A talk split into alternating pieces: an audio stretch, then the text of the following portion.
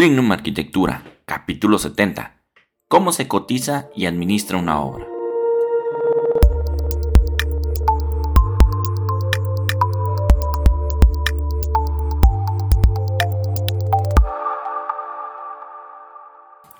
Hola, bienvenidos a Trignum Arquitectura, el podcast donde encontrarás todo lo que debes saber para diseñar y construir el proyecto de tus sueños. Yo soy el arquitecto Enrique Ochoa, director de Trignum Arquitectura y hoy te vamos a continuar con esta serie de podcasts que estoy grabando sobre todo lo que debes de saber para diseñar la casa de tus sueños.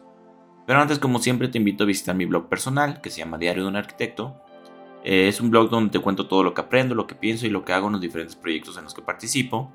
Esta semana platiqué sobre la educación de la arquitectura, sobre qué es lo que considero que deberían de dar mucha prioridad en la, en la educación, que en pocas palabras es el autoaprendizaje escribí un artículo sobre eso y también tengo ese podcast que también puedes buscar como Diario, Diario de un Arquitecto. Y también escribí sobre cómo veo el futuro del negocio del rendering.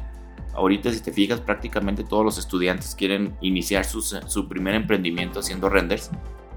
Pero la verdad es que yo le veo muy poco futuro a esto. Es un negocio en el que cada vez es más sencillo de trabajar y cada vez es más sencillo hacer renders y cada vez hay programas que lo hacen más fácil y esto provoca pues que a la larga se, vaya convirtiendo en, en algo este, pues, que no, no tiene mucho valor. Entonces también te invito a que visites el, el blog ese artículo que también está bastante interesante. Y pues vamos viendo del tema del día de hoy. Si recordarás, pues ya prácticamente platicamos todo lo que debes de saber para construir tu propio proyecto. Ya vimos lo del terreno, ya vimos lo del arquitecto, ya vimos lo de la construcción, ya vimos lo del proyecto.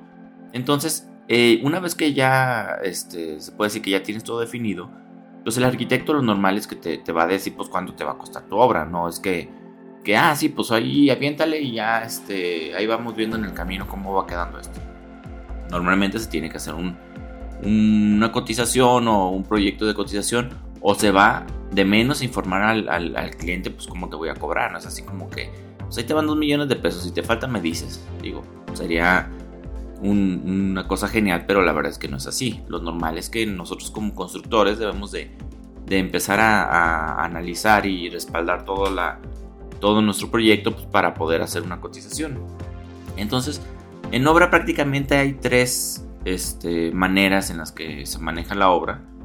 Eh, algunas son a mi gusto mejores, otras son peores. Ahora sí que me, me ha tocado trabajar con los tres modos. Y en ciertos puntos puede ser interesante uno u otro modo. Vamos empezando con el, con el que es el, más abierto, el más, este, pues para mi gusto, más flojo de todos, que es el famoso precio alzado. El precio alzado, si tú cotizas así, es como darte un balazo en el pie.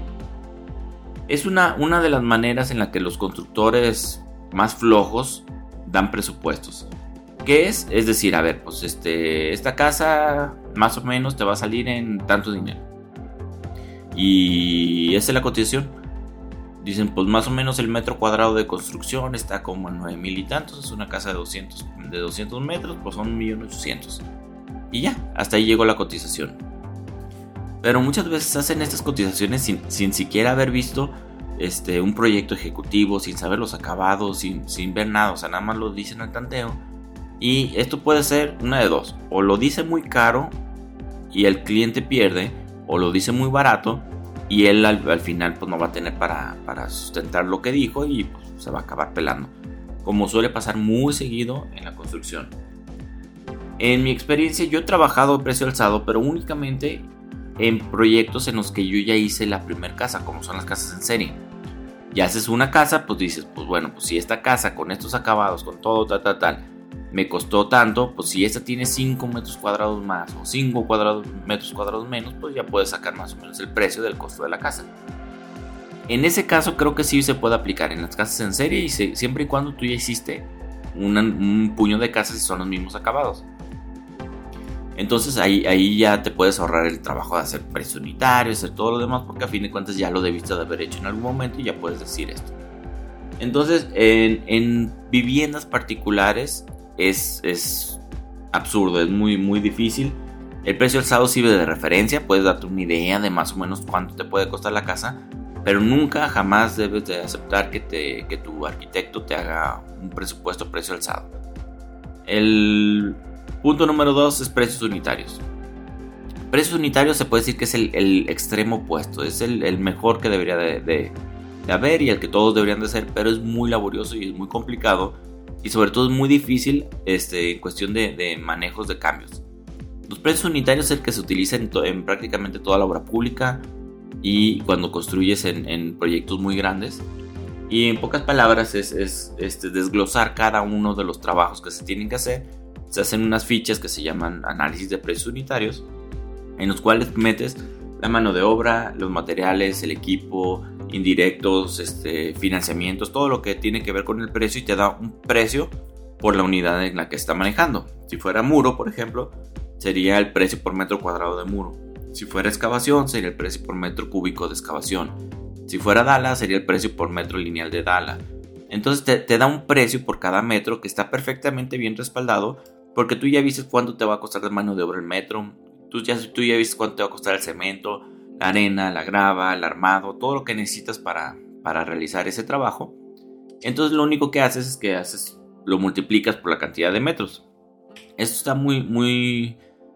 Es lo ideal porque en caso de que por cualquier, por cualquier cuestión tienes que hacer más metros de, este, de Dala, por ejemplo, pues nada más es verificar con el cliente, oye, pues es que yo te cotice 100, pero en realidad tú me pediste esto extra, son 120, entonces nada más se multiplica por ese precio y listo. También suele pasar que cuando tienes análisis de precio unitario, sobre todo en la etapa de acabados, dices, oye, es que yo te cotice un piso, marca tal, modelo tal, de tal, tal, tal, que vale 300 pesos el metro, pero tú quieres que ponga un mármol este, de 1500 pesos el metro cuadrado, entonces tú ya le estás diciendo de ahí la diferencia de precios que hay y él debe de, estar de acuerdo o no de acuerdo en, el, aumento de precio y todo queda muy claro desde el principio. Para tener un análisis de precios unitarios, ya debes de tener un proyecto arquitectónico y un proyecto ejecutivo donde tengas todo perfectamente bien aclarado para que tú puedas hacer esta cotización. Una vez que tienes un presupuesto bien hecho por análisis de precios unitarios, prácticamente el 75% del trabajo de obra ya te lo libraste. ¿Por qué? Porque tú ya sabes ahí cuánto vas a pagar y, cuántos metros tienes que pagar. Entonces no es de que tienes que llegar, por ejemplo, un viernes a medir la, cantidad de dalas que hicieron en esa semana, porque tú ya sabes que el total de las dalas es tanto. Entonces tú simplemente dices, a ver, pues si hicieron la mitad de las dalas, pues les pago la mitad de las dalas. Si terminaron todas las dalas esta semana, pues yo ya sé que son tantos metros. Entonces tú prácticamente desde el inicio de la obra tú hiciste ese trabajo y ya no tienes que volver a hacerlo y puedes tener mayor control en mano de obra, materiales y todo. También te puede servir para saber si, si te están robando, si tú sabes que para tal etapa de la obra debí de haber gastado 11 toneladas de cemento y llevo 15, pues entonces algo está mal. Entonces puedes tener mayor control porque tienes bien desglosados tus precios unitarios.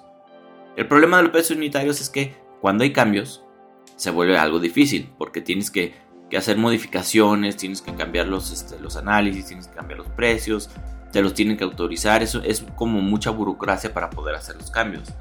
Pero es, es, es la mejor manera, se puede decir, de llevar una obra. Y el, el último que te quiero comentar es el, la administración de obra. La administración de obra es una... También es algo, algo este, es, es, lo más cómodo para el constructor pero le da mucha incertidumbre al cliente. ¿A qué me refiero? Tú simplemente llegas y dices, mira, yo voy a pagar a tanto la mano de obra y voy a pagar este, los materiales, me van a entregar facturas. Entonces yo al final de la semana te voy a entregar facturas, te voy a entregar lo que se pagó de mano de obra, los destacos o las transferencias, lo que hayas hecho. Y tú me vas a pagar un porcentaje de lo que se gastó.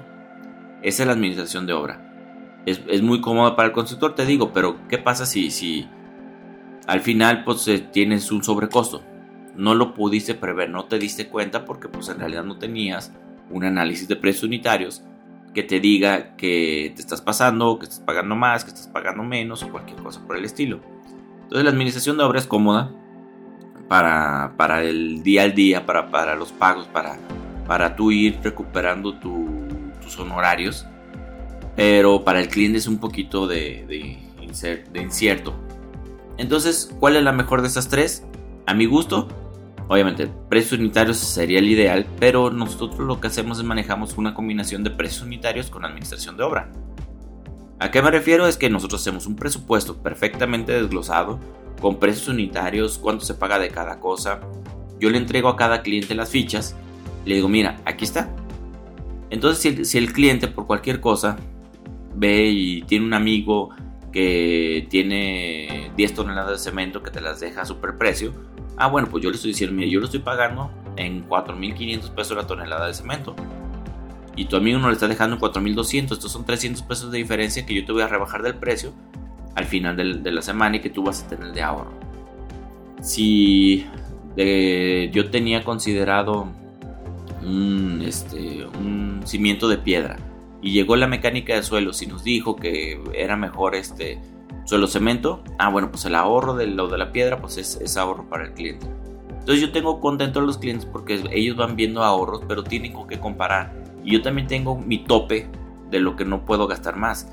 Si por algo me sale que, oye, ¿sabes qué? Pues fíjate que de excavaciones me salieron 10 metros más de excavación. Y ya después de analizarlo me di cuenta en dónde está. Entonces digo, bueno, pues ya sé que tengo este sobrecosto. Y voy a buscar la manera de en alguna otra cosa recuperarlo. Porque imagínate, si, si de cada cosa se tuviera un sobrecosto del 8 o 9%, del 10%, pues al final de la obra me voy a quedar sin cocinas, sin closets y sin puertas porque no me va a alcanzar. Entonces, para esto es muy importante tener un presupuesto bien desglosado de, precios unitarios para no pasarte de esto. Y si te pasas, que sepas. Entonces yo puedo llegar con el cliente y decir, oye, ¿sabes qué? Pues es que esto que me pediste nos va a costar tanto de más.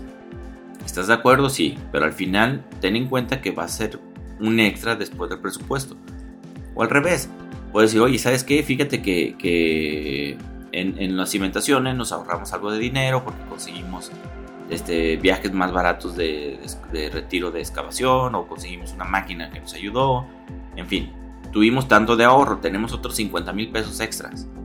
Que al final dices, oye, pues podemos meter una cocina más bonita, o podemos meter otro acabado, o podemos meter un piso de a lo mejor no de 200 pesos, de, de 400 pesos. Entonces tú ya puedes ir controlando estas variaciones para que al final pues, sea lo mejor que se pueda, se paga el precio que es y puedes controlar esos cambios, porque también muchas veces suele pasar este, de que ya estás por terminar la obra y pues ya, ya se te acabó el presupuesto y dices, oye, pero pues en dónde se me fue, en qué me lo gasté o por qué me salió tan caro. Entonces, para mí la mejor manera de manejar es una combinación de administración de obra con precios unitarios aparte de que los precios unitarios te ayudan en toda la supervisión de obra, al final de cuentas es, una manera muy justa y muy correcta de llevar una obra que, este, que te pueda ayudar a controlarla y a manejarla como debe de ser. Entonces es, lo mejor para ti como constructor, lo mejor para el cliente, lo mejor para los albañiles, que al rato no te los andas caciqueando. Y desde el principio les puedes decir, oye, yo te voy a pagar tanto, tanto. ¿Quieres? Órale, ahí está. Entonces, eh, pues eso es lo, lo importante y lo interesante de esto de cómo se administra la obra. Y ya la manera en que se manejan los pagos, pues ya cada quien este, depende de, su programación. He tenido clientes que me dicen, oye, ¿sabes que yo te voy a pagar 50 mil pesos a la semana? Y ahí te la vas llevando. O tengo otros clientes que me dicen, oye, pues te voy a dar un anticipo y te lo voy a ir reembolsando. He tenido clientes que me dicen, oye, pues te voy a depositar el 90% de todo. Y ya este, cuando termines te pago el 10 extra. Bueno, hay clientes para todo. Entonces ya es cuestión nada más de, coordinarse de la manera que sea más cómoda. Por ejemplo, este cliente que me depositó el 90% de la obra vivía en el extranjero y le costaba mucho trabajo andarme depositando una cuenta aquí en México. Entonces, pues nada más es, cuestión de, organizarte con ellos y pues que, que vea la manera de pagarte. Y tú tienes que estar justificando los gastos que estás haciendo con los avances, con, con las estimaciones, con los presupuestos, con, con, con este, con las manos de obras, con las nóminas, con las facturas, en fin, con todo lo que, lo que estés gastando. Entonces, pues eso es todo lo que, lo que te tengo que contar sobre este tema. Espero que te haya parecido interesante. Si algo se me pasó, pues déjame un comentario, con mucho gusto lo, lo voy a, a, responder. Y muchas gracias por escucharme un día más, por tus valoraciones, por likes. No olvides suscribirte para que te llegue un aviso cada que publicamos algo nuevo. Te recuerdo que puedes encontrarme en redes sociales como Facebook, Instagram, Twitter, LinkedIn, YouTube y casi cualquier reproductor de podcast. Espero que algo que, de lo que dijera hoy te sirva para tu desarrollo personal y profesional y te mando un fuerte abrazo.